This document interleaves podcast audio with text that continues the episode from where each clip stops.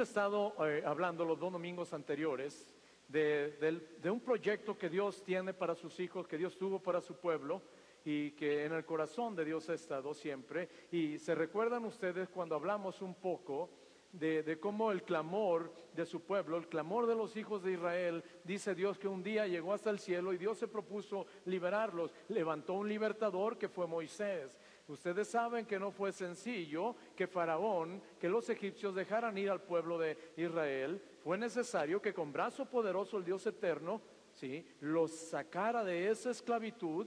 Pero en el propósito de Dios no solo estaba sacarlos de la esclavitud de Egipto, ¿sí? estaba introducirlos a una tierra buena, a la tierra prometida que él había prometido, la tierra de Canaán, donde él dijo es una tierra donde fluye leche y miel. ¿Sí? Es una tierra especial donde la presencia de Dios se manifiesta cada día, es una tierra donde Dios prospera. Eh, eh, eh, los proyectos que sus hijos emprenden, dice la palabra de Dios, que no había otra tierra mejor en todo el mundo. ¿sí? Y también dice la palabra de Dios, que es una tierra donde los ojos del Señor están puestos de día y de noche, donde Él hace que todo proyecto desde principio al fin sea prosperado. Pero ahí hablamos de una tierra de bendición. Entonces el anhelo del corazón de Dios no solo era eh, liberarlos de la esclavitud de Egipto, era introducirlos a la tierra prometida y les había prometido que cuando estuvieran en la tierra prometida les iba a dar el reposo que tanto ellos anhelaban.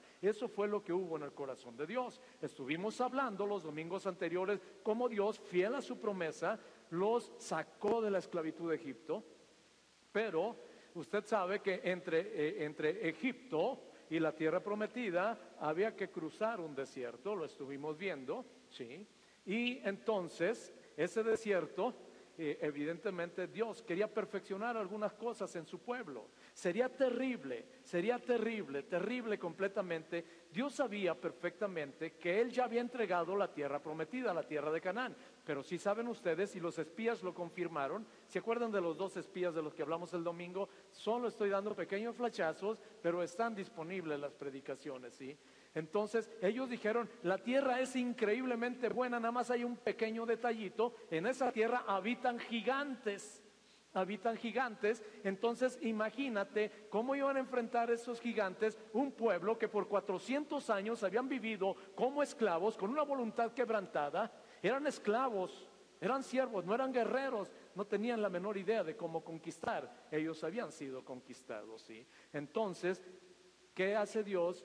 durante un periodo, los mete a su universidad, ya sabe usted que es la UDD, y es la Universidad del Desierto. ¿Por qué? Porque él tenía que formar algunas cosas en el corazón, ¿sí? De, de, este pueblo, ¿sí? De este pueblo. Iba a conquistar, tenía ellos que aprender. Y había dos cosas que ellos tenían que desarrollar. Antes de entrar a la tierra de Canaán, había dos cosas, ¿sí? Esa fue su lección. Esa era la lección que Dios quería que aprendieran. ¿Sí? Esa era la lección que quería aprender, que desarrollaran dos cosas, una fe y otra obediencia. Fe y obediencia. Fe para creerle a Dios. Fe para decir, No importa lo que haya por delante, si Dios dijo que ya nos dio esta tierra, esta tierra es de nosotros, y si son gigantes los que tenemos que enfrentar, ellos son como pan comido para nosotros. Tenían que desarrollar fe para entonces caminar por fe y no por vista. Y Dios los estaba preparando. El otro aspecto que ellos tenían que desarrollar tenía que ser obediencia. Obediencia, obediencia. Aprender, ¿sí? Aprender que cuando Dios decía algo, a ellos les correspondían dos cosas, creer y obedecer. Creer y obedecer. ¿sí? Ahora, usted sabe, porque en la vida también así opera, ¿sí? lección no aprendida, ¿sí? es lección repetida. ¿Cuántas veces usted tiene que, no, no es cierto que cuando usted aplica un examen y lo reprueba, hay que volverlo a aplicar? Y si lo vuelve a reprobar, lo tiene que volver a aplicar. Y si lo vuelve a reprobar, lo van a mandar a repetir curso, pero lo tiene que volver. ¿Hasta cuándo? Hasta que usted logre acreditar ese examen. Y una vez que usted acredita ese examen, usted puede pasar al siguiente nivel. Mientras ahí se queda, ¿sí? Entonces, Dios lo que quería tratar con su pueblo era eso, que ellos desarrollaran esas dos cualidades, esas dos virtudes, esos dos frutos del Espíritu que era fe de alguna manera y era obediencia. De eso se trataba el examen que ellos tenían que aprobar en el desierto.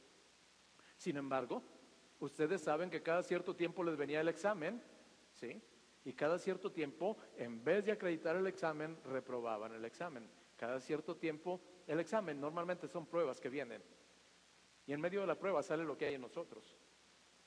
Ellos habían visto los milagros del Señor, ellos habían visto los prodigios del Señor, ellos habían visto el brazo poderoso de Dios, lo habían visto abrir el mar rojo, ellos habían visto cuando no tenían que comer en el desierto, ellos vieron cómo Dios desde el cielo les envió pan, lo habían visto. Cuando tuvieron sed y no había agua, vieron cómo salió agua de la roca, todo, todo lo habían visto. Sin embargo, cada que venía una nueva prueba a su vida, era un nuevo examen y lo volvían a reprobar.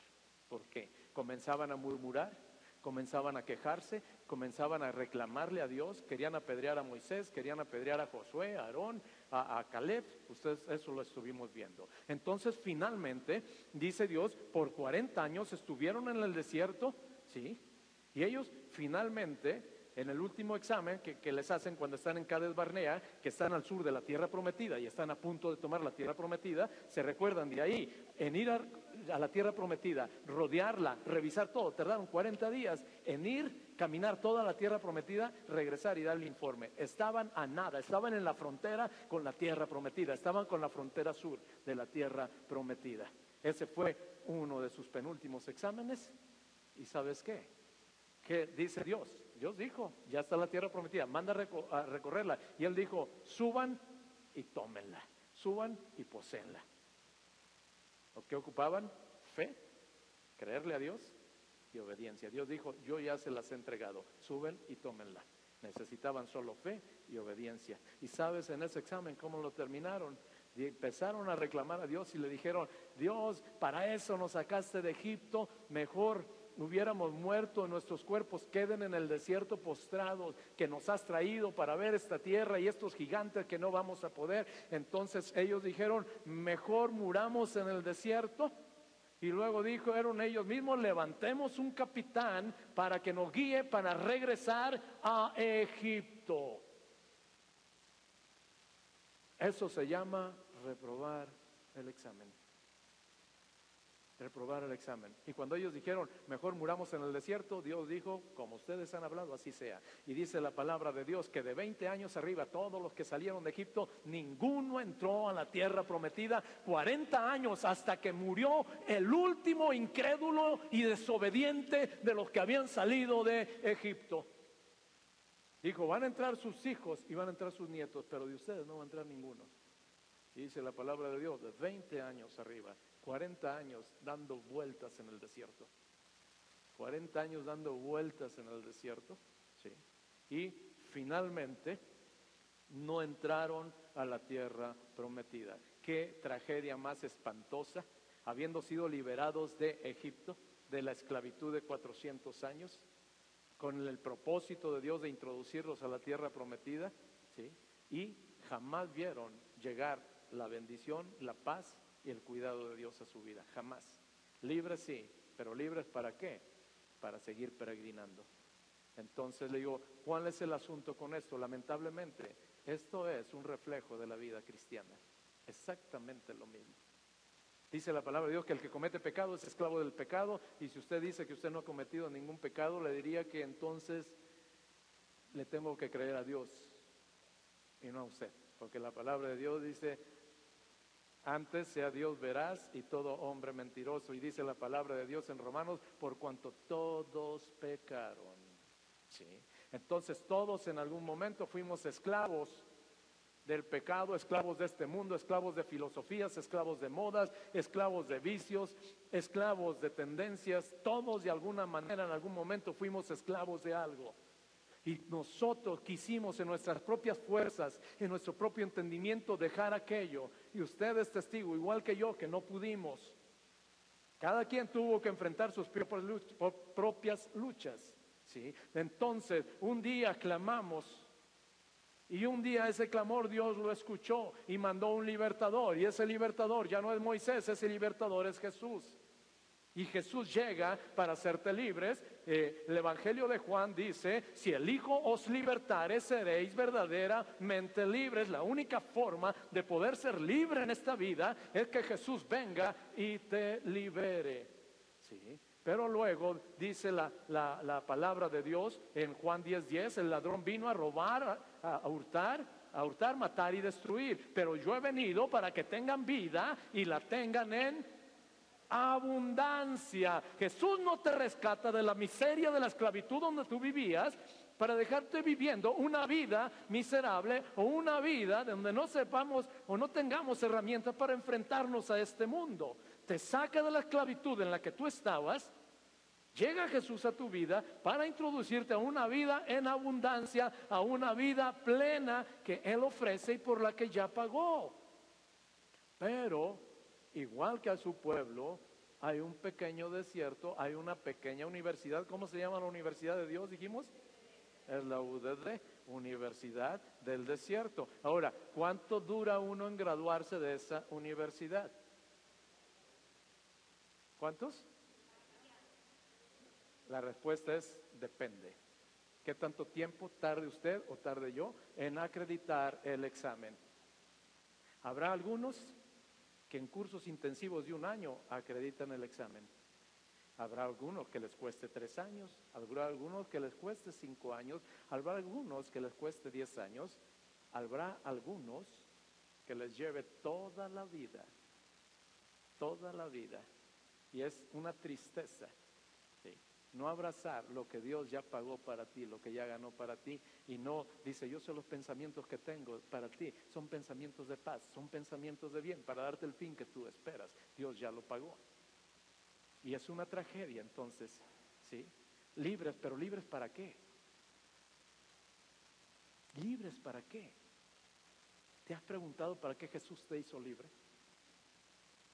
Entonces le digo, es una tragedia. Hay personas que aún habiendo conocido a Jesús, toda su vida fue tragedia tras tragedia, desobediencia tras desobediencia, pecado tras pecado. ¿Falló Dios? No. Finalmente el pueblo entró a la tierra prometida o no entró.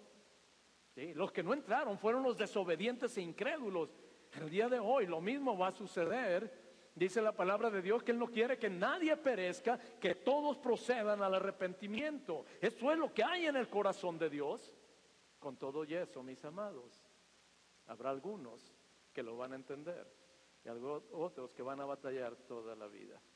Ahora, es introducción el asunto que estábamos viendo el domingo pasado. Bueno, ¿y por qué no pudieron entrar? Porque la palabra de Dios en 1 Corintios capítulo 10 nos dice perfectamente, nos pasa esta historia, nos la pasa como si fuera una película y entonces dice, se las voy a pasar como un ejemplo para ustedes, para que aprendan de los errores, pecados que ellos cometieran, para que ustedes no los cometan, porque si ustedes los cometen, ustedes igual que ellos van a quedar postrados. Sí. Sí, esa epístola no va dirigida a gente que no cree. Esa epístola va dirigida a creyentes. Y a esos creyentes les pasa la película. Esa película se las pasa. Entonces, ¿para qué dice? No cometan los pecados de ellos. Pero bueno, regresamos. Hebreos capítulo 7, 3, versículo 7 al 19. Estuvimos examinando este pasaje el domingo pasado y llegamos más o menos a la mitad más o menos a la mitad. Hebreos capítulo 7, 3, perdón, versículo 7 al 19, está hablando, el título que tiene mi Biblia dice, el reposo del pueblo de Dios. ¿sí? Voy a, eh, a dar una, una, leída corrida y luego vamos a retomar algunos versículos. ¿sí? Dice la bendita palabra de Dios, por lo cual, como dice el Espíritu Santo, si oyeres hoy su voz, no endurezcáis vuestros corazones como en la provocación, en el día de la tentación en el desierto. Versículo 9 dice, donde me tentaron vuestros padres, me probaron y vieron mis obras 40 años, a causa de lo cual me disgusté contra esta generación y dije, siempre andan vagando en su corazón y no han conocido mis caminos. Por tanto juré en mi ira, no entrarán en mi reposo. Mirad, hermanos, que no haya ninguno de vosotros Corazón malo de incredulidad para apartarse del Dios vivo.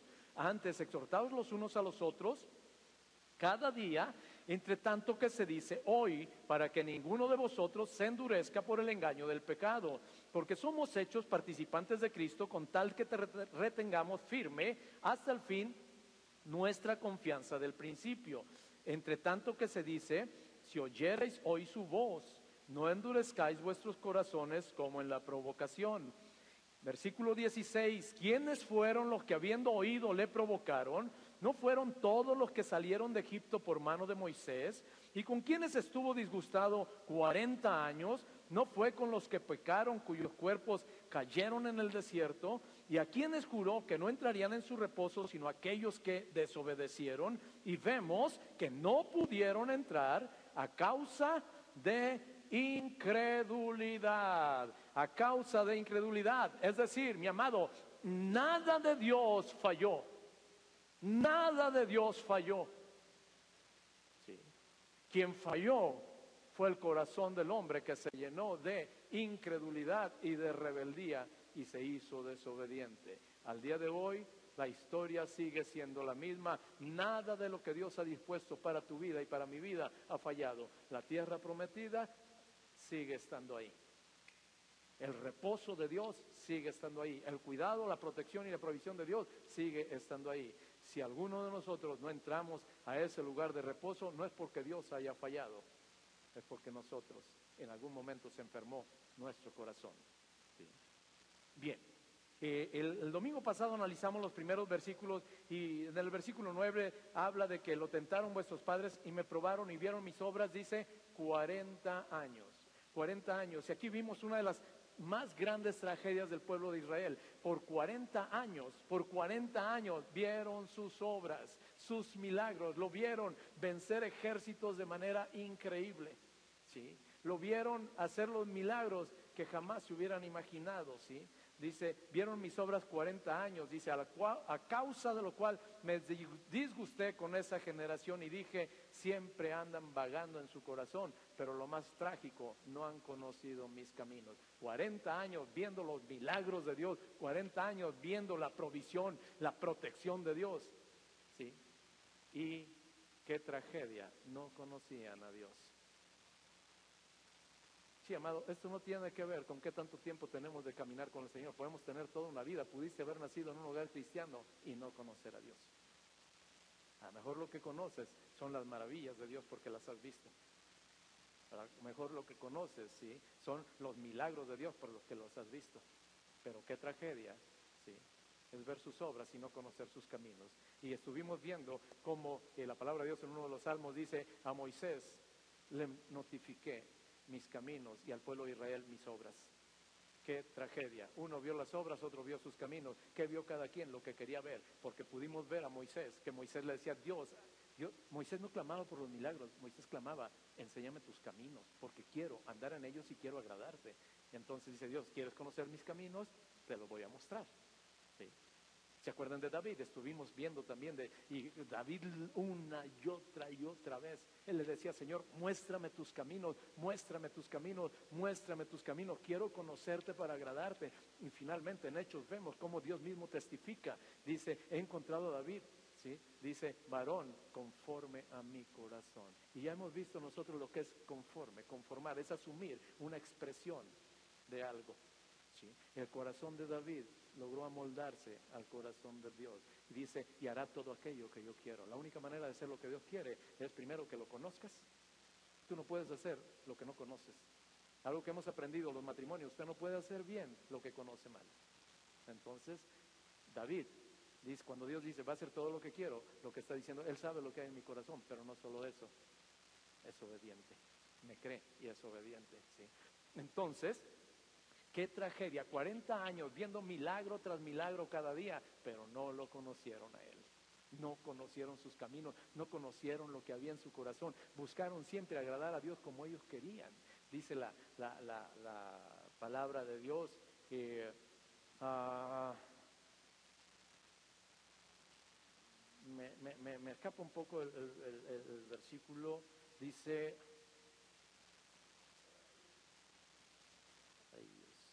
El que cree en Dios perdón, perdón, perdón, no son cosas que eh, traigo muchas cosas en la cabeza, pero dice la palabra de Dios en, el Evangelio de Juan, el que cree en Dios, como dice la Escritura, de su interior correrán ríos de agua viva. ¿Cuál es el problema? Que cada quien cree en Dios como quiere creer, no como dice la Escritura. Ese es el asunto. Entonces, amado, a nosotros no nos es dado fabricar un Dios. El hombre ha fabricado su propio Dios y él dice cómo es su Dios. Él dice que Dios sí tolera y que no tolera. El Dios de la Biblia no está en nuestras posibilidades, dice la palabra de Dios, que no, no, eh, no, no es del hombre, pues, determinar su propio camino. Su camino ya está determinado en la palabra de Dios. Lo dice en Jeremías, el hombre no es señor de su camino, ni del que camina ordenar sus pasos. En Jeremías, qué impresionante. Y mientras nosotros no entendamos que nosotros no somos señores de nuestro camino, no somos, nosotros tenemos un Señor. Entonces, bueno, ahí vemos, por 40 años vieron sus obras, pero no conocieron sus caminos. Y luego, eh, versículo 11, dice, por tanto, juré en mi vida, no entrarán en mi reposo. Y estuvimos hablando un poco más de eso. Mirad, hermanos, que no haya ninguno de vosotros corazón malo de incredulidad para apartarse del Dios vivo. Ok, cuando habla malo de, de, incredulidad, está hablando un corazón enfermo de incredulidad. El corazón puede enfermarse y puede creer con la cabeza, pero no con el corazón. Hay gente que con la boca dice una cosa, pero en el corazón realmente cree otra cosa. Y el problema de ese corazón enfermo es que tarde que temprano va a terminar apartándose de su Dios. Por eso dice, chequen que no haya un corazón enfermo. ¿Sí? de incredulidad. Versículo 13, antes exhortaos los unos a los otros cada día. Y eso es una tarea que nos entrega a todos como hermanos, como familia en Cristo, como iglesia. Exhortarnos unos a otros Dice, eh, entre tanto que se dice hoy, para que ninguno de vosotros endurezca por el engaño del pecado. Dice que nos exhortemos unos a otros, hacen tanto se dice hoy. Y estuvimos viendo, la palabra de Dios nos deja ver que hay un tiempo donde ese hoy se va a dejar de escuchar. La palabra eh, eh, de Dios nos dice, busca a Dios mientras pueda ser hallado busca a Dios, porque vendrán tiempos donde lo van a buscar y no lo vas a encontrar. Pero mientras se dice hoy, y mientras se dice hoy, estamos en la dispensación de la gracia. Esa dispensación termina con la segunda venida de Cristo y no hay más gracia, mis amados. Dice eh, eh, enseguida, dice la, la bendita palabra de Dios, todo eso lo, estuvimos viendo, por eso voy rápido. Ninguno de vosotros se endurezca por el engaño del pecado. Es otro punto que estuvimos viendo el domingo pasado. El pecado, ¿sí? El pecado siempre va a buscar engañarte. Olvídate. A veces no es tan deliberado que nosotros queramos hacer las cosas. Ingenuamente cometemos pecados engañados nosotros mismos. La palabra de Dios dice que Satanás es el príncipe de mentira, es el padre de mentira. Cuando habla de mentira, de lo suyo habla. Entonces, cuando Él llega a tu vida, ya sabe cuál es el proceso con Satanás. Primero te tienta, luego te engaña y luego que caes, te acusa. Sí, sí. Entonces, cuidado, mi amado, cuidado, cuidado. Llega la tentación y luego viene el engaño. Va a ser una tentación maquinada, maquillada, disfrazada para caer en ella. Y en el momento que caes, Él sabe que te tiene tomado de la solapa. Él sabe que te tiene tomado de la solapa. Él sabe que hay un camino de regreso al Padre. Es decir, cuando tú y yo pecamos o fallamos, el camino de regreso al Padre se llama arrepentimiento, confesión.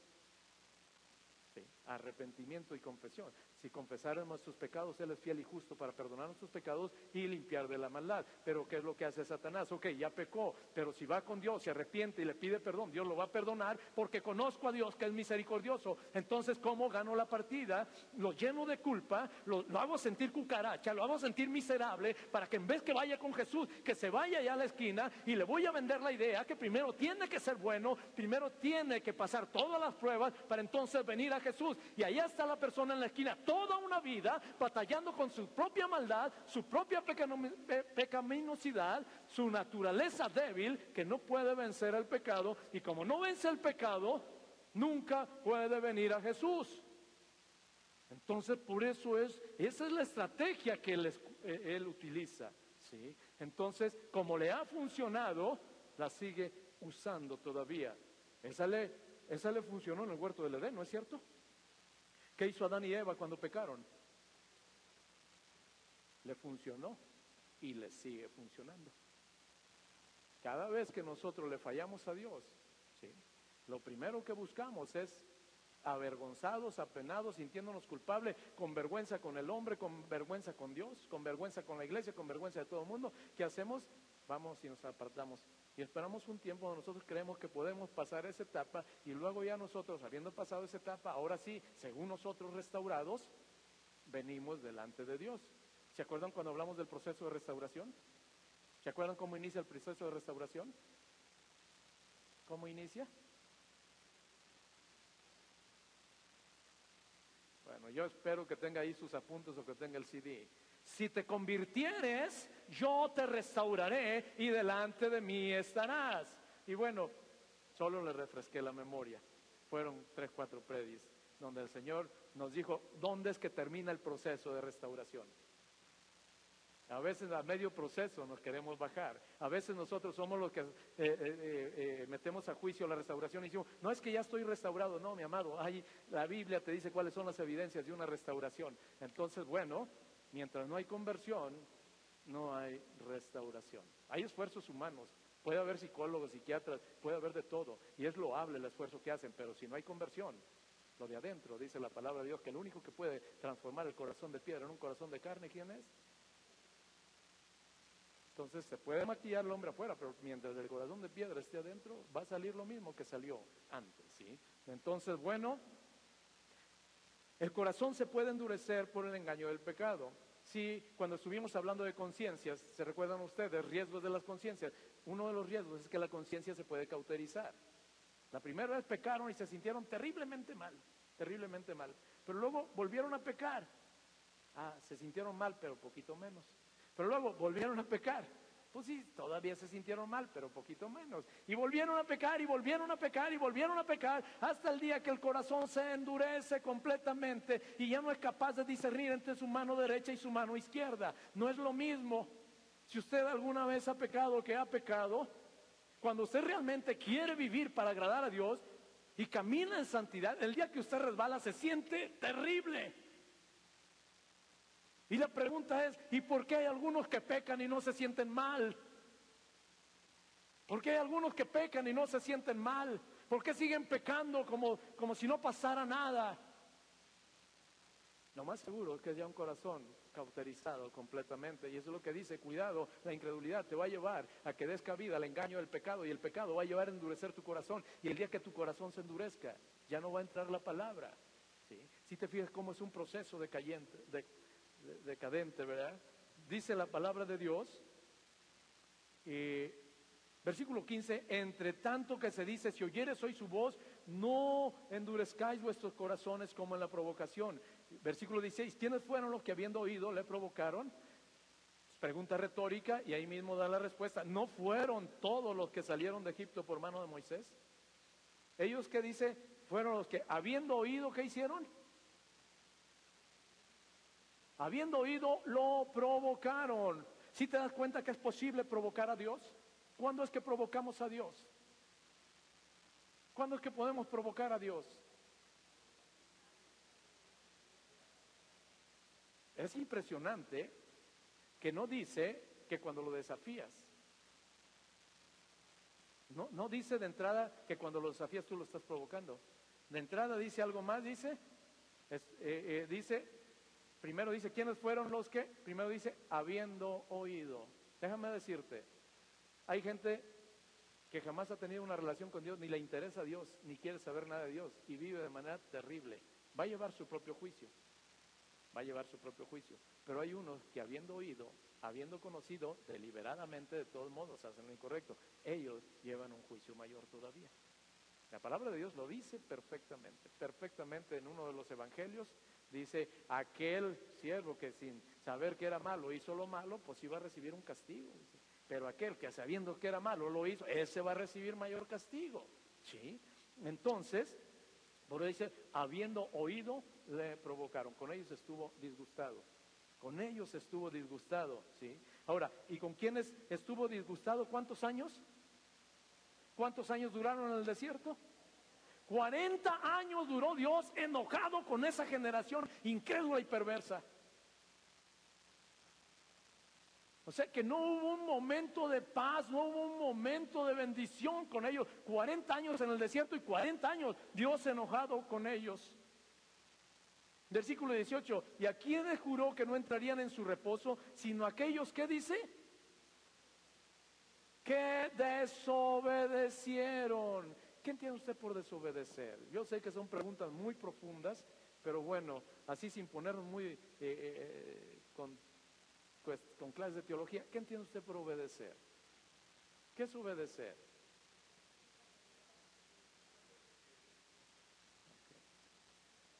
¿Los niños sí saben lo que es obedecer?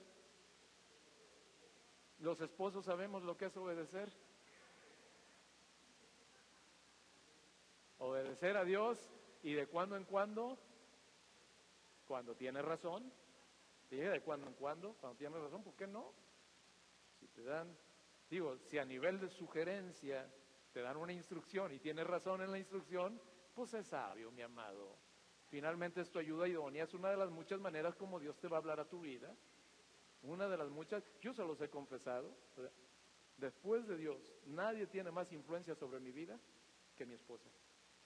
Nadie tiene más influencia sobre mi vida que mi esposa, después de Dios.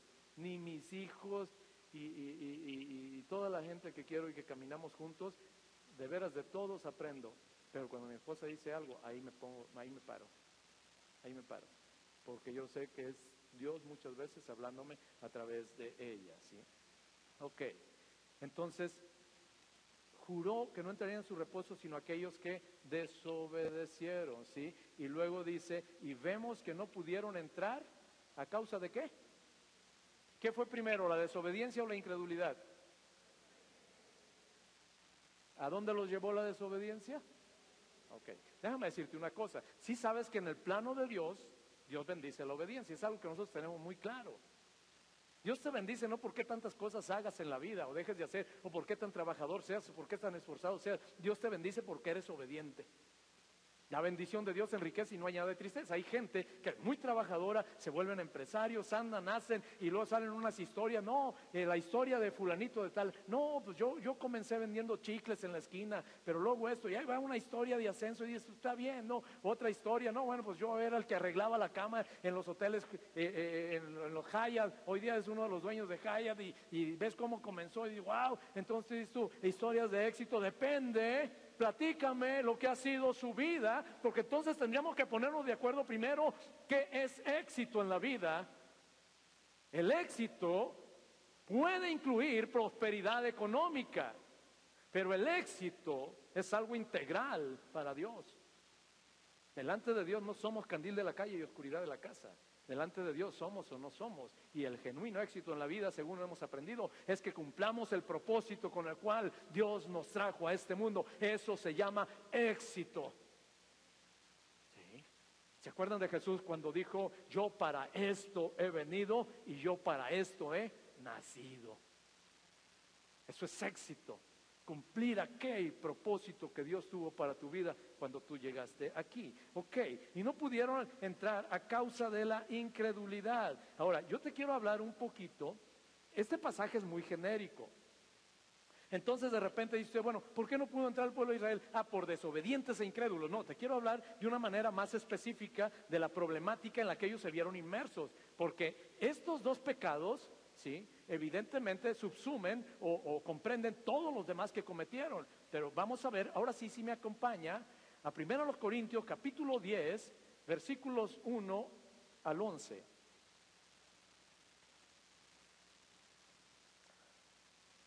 Primero los Corintios, capítulo 10, versículos 1 al 11.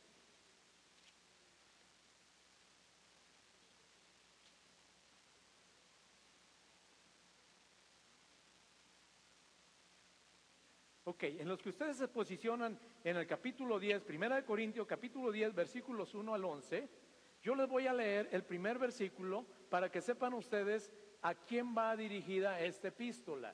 Dice la bendita palabra de Dios, Pablo llamado a ser apóstol de Jesucristo por la voluntad de Dios y el hermano Sóstenes, versículo 2 dice, a la iglesia de Dios que está en Corinto, a los santificados en Cristo Jesús, llamados a ser santos con todos los que en cualquier lugar invocan el nombre de nuestro Señor Jesucristo, Señor de ellos y nuestros. Primero a los Corintios. A ver, no, ah, es que ustedes están en el capítulo 10. Yo les dije que yo me iba a pasar al primer versículo, bueno, capítulo 1, yo estoy leyendo capítulo 1.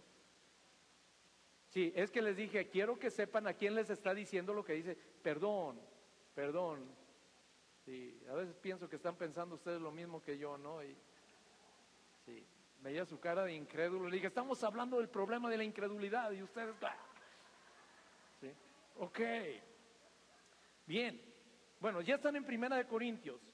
Ok, ¿quieren ir al capítulo 1 para que ustedes mismos lo lean? Sí. vamos al capítulo 1. Vamos a leer versículos 1 y 2. Yo leo el 1 y leemos congregacionalmente el 2. ¿Sí? Ok, el 1 el uno dice, 1.1, Pablo llamado a ser apóstol de Jesucristo por la voluntad de Dios y el hermano Sóstenes, versículo 2, leemos congregacionalmente, dice,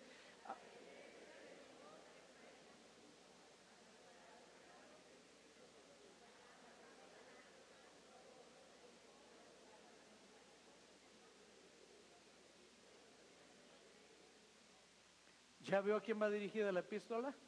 Si se da cuenta que es gente como usted y como yo, gente que conoce con el Señor y camina al Señor. A ellos, a ellos les da esta recomendación. Ahora sí nos pasamos al capítulo 10, versículos 1 al 11.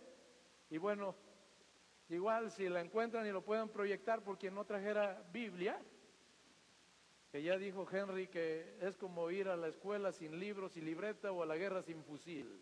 Entonces, bueno, Digo, hoy día hasta en, formatos electrónicos está disponible, es gratuita, todos podemos tener acceso, ¿no? Ok. Capítulo 10, versículos 1 al 11, ¿ya lo tiene por ahí? Bien, yo voy a, eh, a leer y en algunos casos voy a hacer énfasis en algo y usted me completa la, oración, ¿sí? Voy a leer los, eh, primeros cinco versículos y ya en el 6 vamos a interactuar. Porque no quiero, hermanos, que ignoréis no quiero que dice, hermanos, hermanos, está hablándole a creyentes, que ignoréis que nuestros padres todos estuvieron bajo la nube y todos pasaron el mar. Y todos en Moisés fueron bautizados en la nube y en el mar. Y todos comieron el mismo alimento espiritual. Y todos bebieron la misma bebida espiritual porque bebían de la roca espiritual que les seguía.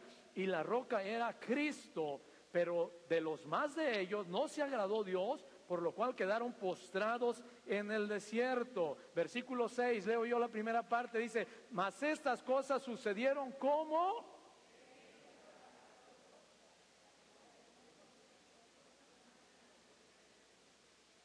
Ni seáis según está escrito, se sentó el pueblo a comer y a beber y se levantó a jugar, ni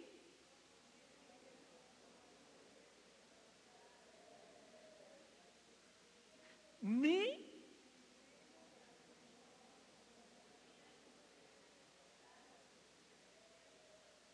ni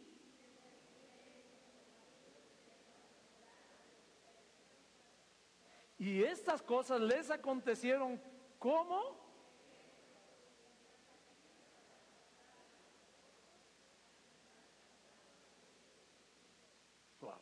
a esos santos y fieles, ellos vivían en Corinto. Corinto era una, era una ciudad, por supuesto, eh, llena de ídolos, llena de libertinaje, eh, eh, era, era terrible la ciudad de Corinto.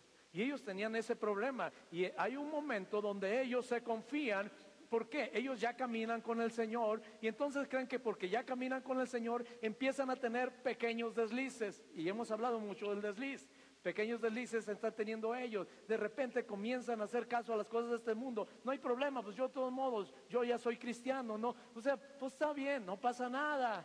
Sí, está bien, no pasa nada. Y hay un momento donde Pablo llega y dice, hey, tranquilos. Momento, hay algo que ustedes no han entendido todavía. Ustedes creen que porque una vez aceptaron a Jesús en su corazón, luego ahora no pasa nada. Usted puede vivir como quiera y no va a pasar nada con su vida. Y ustedes corren el riesgo de perder todo aquello que Jesús ya ganó para ustedes y por lo que ya pagó. Y entonces les trae un ejemplo que ellos conocen. Le dice, vuestros padres. Está hablando a gente que conoce perfectamente la situación. Y entonces,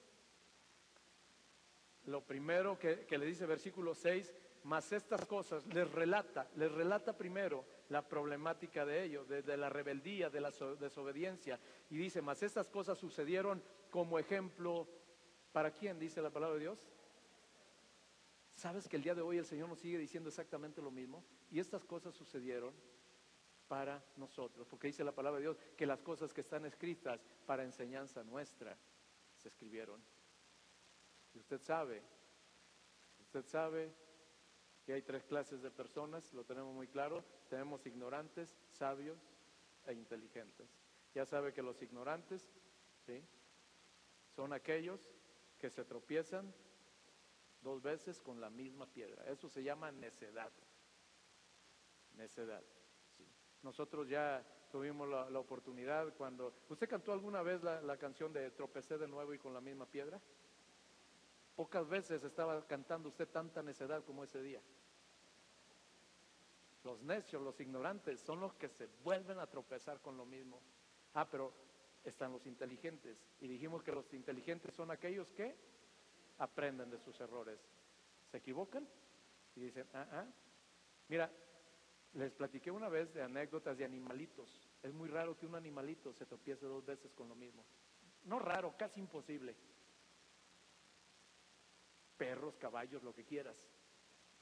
Se tropiezan una vez y no se vuelven a tropezar. Ya saben que ahí hay algo. O le rodean o pasan con más cuidado, pero no se vuelven a tropezar. Entonces los inteligentes aprenden de sus errores, pero al lado de los inteligentes están los sabios. ¿Quiénes son los sabios? Los que aprenden de los errores de los demás. Ese dicho que dice que nadie experimenta en cabeza ajena es una mentira. Los sabios están llamados a experimentar, a revisar las decisiones de otros y las consecuencias que han tenido para decir, no, yo sé que si yo hago lo que hizo él, me va a pasar exactamente lo mismo que le pasó a él. Entonces, para esta Biblia, por supuesto, la palabra está escrita para todo tipo de personas, pero los sabios son los que mayor jugo le pueden sacar a la palabra de Dios porque están aprendiendo cada día. ¿Sí? Entonces, como ejemplo para nosotros, lo primero que dice, no codiciemos cosas malas como ellos codiciaron. Ahí vemos entonces que había un corazón lleno de codicia, ¿sí? lleno de codicia. Y a lo mejor eh, te platico un poquito quiero agotar, tengo el tiempo encima, no sé si puedo, pero si puedo lo voy a, intentar. Entonces, número capítulo 11, versículos 4 al 6, anote la cita nada más, yo solo voy a leer. Dice la bendita palabra de Dios, y la gente extranjera que se mezcló con ellos tuvo un vivo deseo, y los hijos de Israel también volvieron a llorar y dijeron, ¿quién nos diera de comer carne? Lo sitúo en el contexto. Esto ustedes lo conocen. Cuando ellos salen y ya están en el desierto, hay un día que empiezan a, pelearse con Dios y a enojarse. Empiezan a enojarse con Dios y entonces empiezan aquí a, hablar. Dijeron, ¿quién nos diera de comer carne? Versículo 5, nos acordamos del pescado que comíamos en Egipto de balde de balde, de los pepinos, los melones, los puerros, las cebollas y los ajos. Y ahora nuestra alma se seca, pues nada si nuestro maná ven nuestros ojos. Números capítulo 11, versículos 4 al 6. Se los acabo de leer. Dice la palabra de Dios, cuando está hablando que no codiciemos, aquí está hablando. ¿sí? Ahora, codiciaron, venían extranjeros con el pueblo de Israel y comenzaron a, a codiciar. ¿sí? Comenzaron a codiciar. Entonces ellos están en el desierto, ellos ya están siendo alimentados con maná, comida que viene del cielo. Y entonces no es suficiente y empiezan a murmurar, empiezan a enojarse con Dios. Dice, nos acordamos del pescado que comíamos en Egipto de balde. Ahora te pregunto, ¿comían pescado en Egipto? Yo creo que sí. Pero el asunto es, ¿lo comían de balde?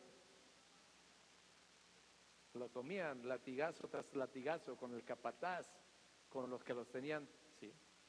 Entonces hay un momento, hay un momento, vea la percepción.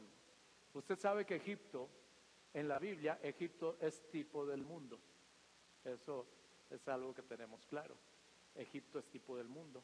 Ellos ya están en el desierto, van caminando con el Señor. El Señor les está proveyendo un alimento celestial balanceado que suple todas sus necesidades, todas sus necesidades, que no los enferma, ¿sí? que no tiene problemas de digestión.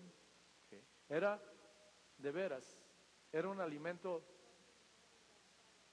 sin cocinar, sin gastar gas, sin gastar lana. Y más adelante va a ver usted, dice la palabra de Dios, era pan de nobles. No cualquiera podía comer eso. Era pan de nobles. Lo vamos a ver un poco más adelante.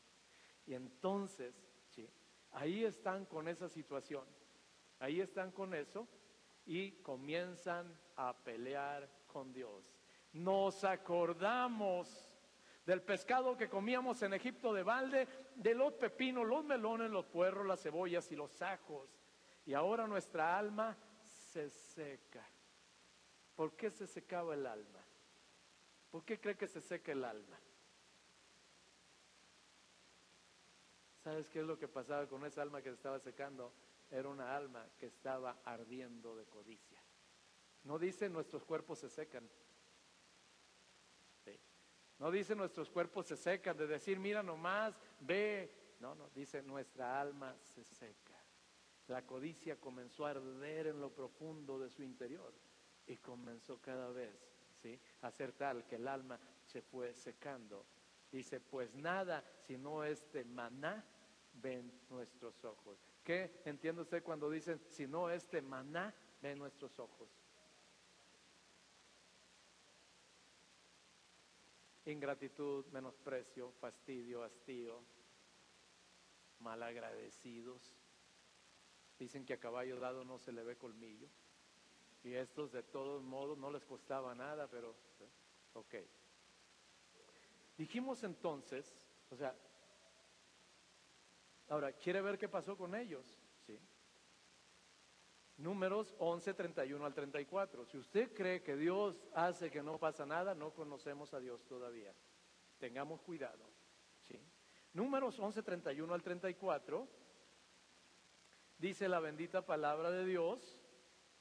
Dice, y vino un viento de Jehová, está en el mismo, en el mismo, eh, eh, pues en el mismo, mismo contexto, gracias amor, está en el mismo contexto, y vino un viento de Jehová y trajo codornices del mar y las dejó sobre el campamento un día de camino a un lado y un día de camino al otro, alrededor del campamento, y casi dos codos sobre la faz de la tierra, más o menos 60 centímetros del, suelo, estaba lleno de, de codornices todo, ¿sí? Dice, entonces el pueblo estuvo levantando todo aquel día y toda la noche. Y recogieron codornices, el que menos recogió diez montones y las tendieron para sí a lo largo alrededor del campamento. Y aún estaba la carne entre los dientes de ellos antes que fuese masticada, cuando la ira de Jehová se encendió en el pueblo, e hirió Jehová al pueblo con una plaga muy grande. Dice el versículo 34, si ya lo tiene por ahí, lo puede leer, y si no lo escucha, dice, y llamó el nombre de aquel lugar, Kibrot Hatabá, porque allí, por cuanto allí, que dice, sepultaron al pueblo codicioso. Ahí sepultaron al pueblo codicioso, ¿sí? Ahora, Voy a concluir con esto. Nos vamos a quedar aquí. Nos vamos a quedar aquí. ¿Qué es codicia? ¿Qué es codicia? ¿Ok? Bueno, tenemos más, más o menos una idea todo de lo que es codicia. Codicia es un apetito desordenado y compulsivo de poseer cosas. una persona codiciosa, o sea, tiene un apetito desordenado de poseer, de poseer, de poseer, de querer tener, de querer tener. También es deseo de tener cosas que generan riqueza o placer. Codicia también es deseo vehemente de poseer cosas que generan riqueza o placer. Ok, toda codicia es pecado. Toda codicia es pecado. Los diez mandamientos hablan de no codiciar. Toda codicia es pecado. Pero parece que hay un tipo de codicia que todavía es más grave delante de Dios. Parece ser que hay un tipo de codicia que todavía es más grave delante de Dios. Y ese lo acabemos de ver ahorita. ¿Qué era lo que, lo que anhelaba este pueblo codicioso? Ajá. ¿Qué, qué, deseaban?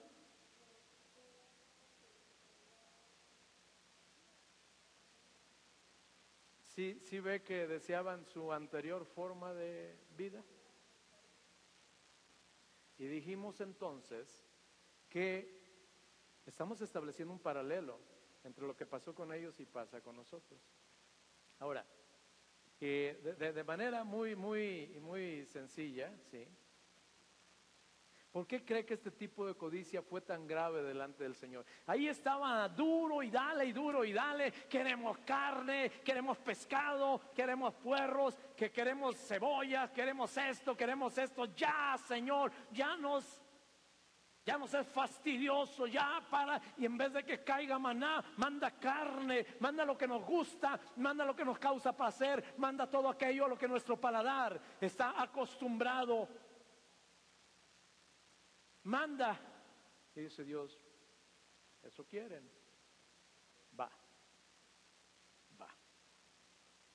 Trae un viento y codornices por todos lados. Dos codos como 60 centímetros del suelo hacia arriba, tapizado, tapizado, tapizado de codornices. Dice que recogieron codornices todo el día y toda la noche, todo el día. Queremos carne para que nunca más nos haga falta la carne. El que menos recogió diez montones y las pusieron a secar. Y entonces comenzaron a comer. Pero dice la palabra de Dios que todavía estaba la carne en sus dientes cuando comenzaron a morir comenzaron a experimentar terribles tragedias, dice, y ahí sepultaron a un pueblo codicioso, a un pueblo desagradecido. Ahora, ¿cómo no le va a doler el corazón de, a Dios cuando ve este tipo de codicia? Cuando dio la vida de su propio hijo Dice la palabra de Dios que Él vino a salvar y a buscar lo que se había perdido. No solo vino a salvarte, vino a sacarte del mundo de miseria donde tú y yo vivimos, vivíamos. Vino a sacarnos para llevarnos a un lugar increíble que Él preparó. Y entonces, a precio de la vida de su propio Hijo, es que viene y te libera de esa terrible esclavitud de la cual tú y yo jamás habríamos podido salir dio a su Hijo, te libera. De día y de noche, así como con ellos en el desierto, de día era una nube que tapaba el sol para que no fueran calcinados y de noche era una columna de fuego que la protegía de los animales, de los enemigos y que les daba calor para que no murieran de frío. Los climas en el desierto son extremos, mucho calor o mucho frío. Y allí estaba él cuidando de ese pueblo. No solo cuida del pueblo, les provee un alimento celestial, no les cuesta nada, nada absolutamente. Les dio agua de la roca, los mantuvo, tuvo cuidado de su vestido, tuvo cuidado de todo. Ocupándose, volcado en ese pueblo. forcado en ese pueblo, sufriendo cualquier cantidad de rebeliones de ellos. Y entonces hay un día donde le dicen, ya nos hartamos de esto. Ya nos enfadamos de esta vida monótona. Queremos regresar a Egipto, queremos regresar a la carne, queremos regresar a lo que causa placer, a lo que llena el vientre, a lo que con mucho gusto queremos repetir. Queremos lo mismo, queremos carne, queremos esto, queremos aquello. Y el corazón de Dios, claro que se lastima de una manera especial cuando eso sucede. Y no es tan diferente a la vida de un cristiano, no es tan diferente a la vida de un creyente cuando Dios, a costa de la vida de su propio Hijo, lo perdonó, lo salvó, lo liberó del pecado, le dio su Espíritu Santo, le dio una forma diferente de vivir y va caminando con él en el desierto, preparándolo, capacitándolo, porque lo lleva a la tierra prometida donde le va a dar reposo. Y van a medio camino y se para entonces dice, ya me enfadé. ¿Por qué tengo que ir los domingos a la iglesia? ¿Por qué tengo que entrar a las clases de estudio bíblico? ¿Por qué no puedo ir a donde antes iba con mis amigos? ¿Por qué no puedo ir a los santos? ¿Por qué no puedo ponerme las borracheras que me ponía antes? ¿Quién odiara? ¿Cómo me acuerdo de esto? ¿Y cómo me acuerdo de aquello? ¿Y cómo me acuerdo de aquello? Y dice Dios, ¿de veras, de veras? Y todavía neciamente le decimos, lo comíamos de balde, lo que estábamos diciendo Dios, la verdad la disfrutábamos. Y en medio de todo, vivíamos. Entonces Dios le duele su corazón y dice, ¿de veras? ¿De veras, de veras, de veras quieres regresar a donde te saqué? ¿De veras quieres regresar a donde te saqué? Y dice la gente, sí, sí quiero regresar. Dice Dios, ¿quieres carne? Va la carne. ¿Quieres placeres? ve a los placeres. ¿Quieres mentira? Ve a las mentiras. ¿Quieres fraudes? Ve a los fraudes. ¿Quieres deshonra? Ve a la deshonra. ¿Quieres desobediencia? Ve a la desobediencia. ¿Quieres incredulidad? Ve a la incredulidad. Ve a la incredulidad. Y no nos damos cuenta. Y entonces vas camino a aquellos lugares y recién estás poseyendo aquello por lo que te regresas cuando vienen terribles juicios sobre la vida. Te quiero decir, Dios no se queda callado. Yo entiendo que toda codicia es pecado, toda codicia es pecado, pero este tipo de codicia yo entiendo que lastiman demasiado el corazón de Dios. Y a veces pienso, si usted ha caminado de manera cercana con alguien que ha sido su discípulo, y ha estado pegado con él, y ha estado pegado con él, y le habla, y a deshoras va y lo visita, y le lleva una palabra, y cuando está triste lo consuela, y lo motiva para que no se caiga. Y ahí va, y va, y va, y un buen día nomás, ¿sabes qué? No, pues empieza el desliz, empieza el desliz hasta que ya de plano se desaparecen. ¿Cómo se siente usted? ¿No le duele a su corazón? ¿No, no, no siente humanamente una cierta irritación? porque usted vio la condición en la que Dios lo, levantó. Y te duele tu corazón. Y a mí me pasa. Yo para mí los sábados son sábados de llamadas. Como son días especiales, especiales, especiales para mi Señor. Pues el Señor me trae muchas cosas a la cabeza. Son días de llamadas. Y yo digo, a mí me duele, a mí me duele. Yo no he hecho nada por ellos yo no di mi sangre, yo no di mi hijo, yo no hice nada y me duele. ¿Cómo se sentirá Dios ante ese terrible menosprecio?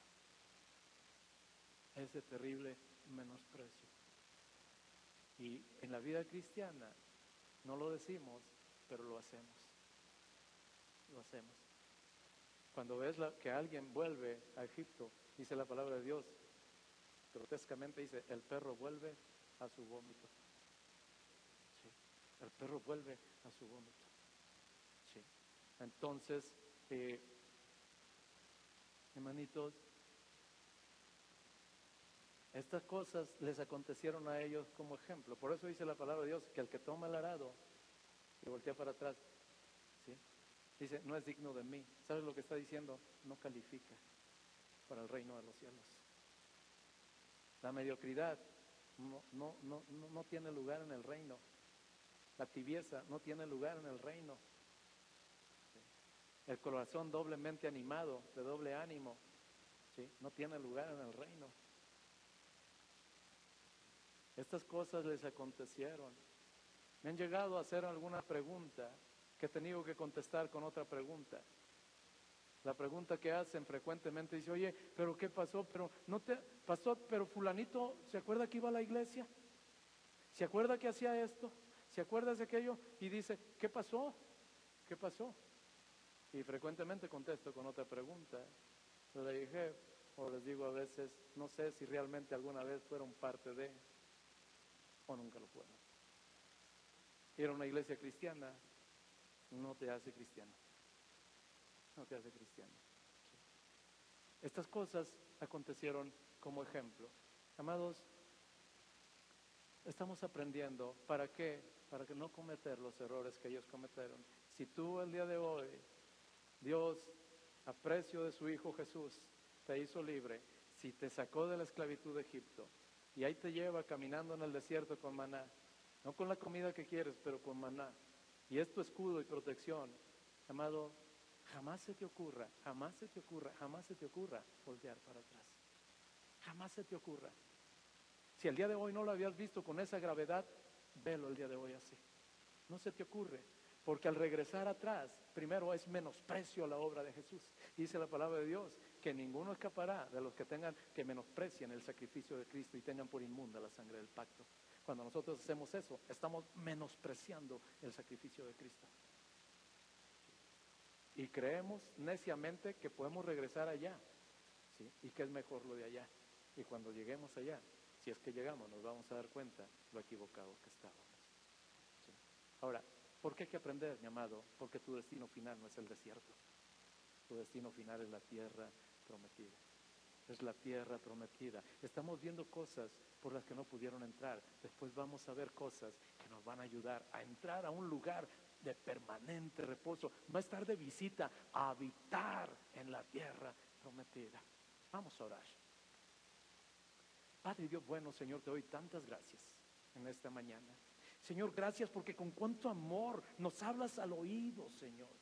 Nos hablas al corazón, nos dejas ver cuánto nos amas y nos apercibes, Señor, para que nosotros cuidemos nuestro caminar, Señor. Padre, gracias porque a través de este pueblo que tú amas, pero que fue tan rebelde, Señor, nos sigues enseñando a nosotros. Padre, hemos visto que tus juicios son reales, te provocaron a grado tal que dijiste no van a entrar y no entraron, Señor. Y hasta que no murió el último, hasta entonces introdujiste al pueblo. Pero Dios, vemos que cuando el hombre falla, nada de ti ha fallado. Tus propósitos siguen intactos. Ahora yo te pido, Señor, que nos ayudes para nosotros no caer en esos ejemplos de los que nos habla tu palabra, de desobediencia y de incredulidad. Señor, ayúdanos, Padre, a jamás codiciar aquellas cosas del pasado. Ayúdanos a jamás voltear atrás, Señor. Ayúdanos a ser agradecidos cada día. Ayúdanos, Señor, a ver las cosas en perspectiva. Ayúdanos a ver lo que te costó liberarnos, Señor, sacarnos de la esclavitud. Ayúdanos a ver tu corazón amoroso desgarrarse viendo morir a tu hijo. Ayúdanos a ver, Jesús, el dolor que te causó estar en esa cruz para sacarnos del pecado. Ayúdanos, Espíritu Santo, a ver cómo te contristas cada que nosotros fallamos. Y Padre, que ninguno de nosotros caiga en semejante ejemplo de condenación. Padre, ayúdanos a caminar tomado de tu mano hacia adelante para que en todo, Señor, la gloria sea para tu nombre y para que los demás pueblos puedan ver que somos pueblo escogido por ti, que somos pueblo cuidado y respaldado por ti y que nuestro destino final no es el desierto, nuestro destino final es la tierra prometida, aún en esta tierra y al final el cielo eterno en tu presencia. Dios, bendigo a tu iglesia en esta mañana. Que el Señor les bendiga y les guarde. Dios haga resplandecer su rostro sobre ustedes y de ustedes tenga misericordia. Dios alce sobre ustedes su rostro y pongan ustedes paz. Les bendigo en el nombre del Padre y del Hijo y del Espíritu Santo. Y el Señor dijo, yo los bendeciré. Y el pueblo de Dios respondió, amén, amén y amén.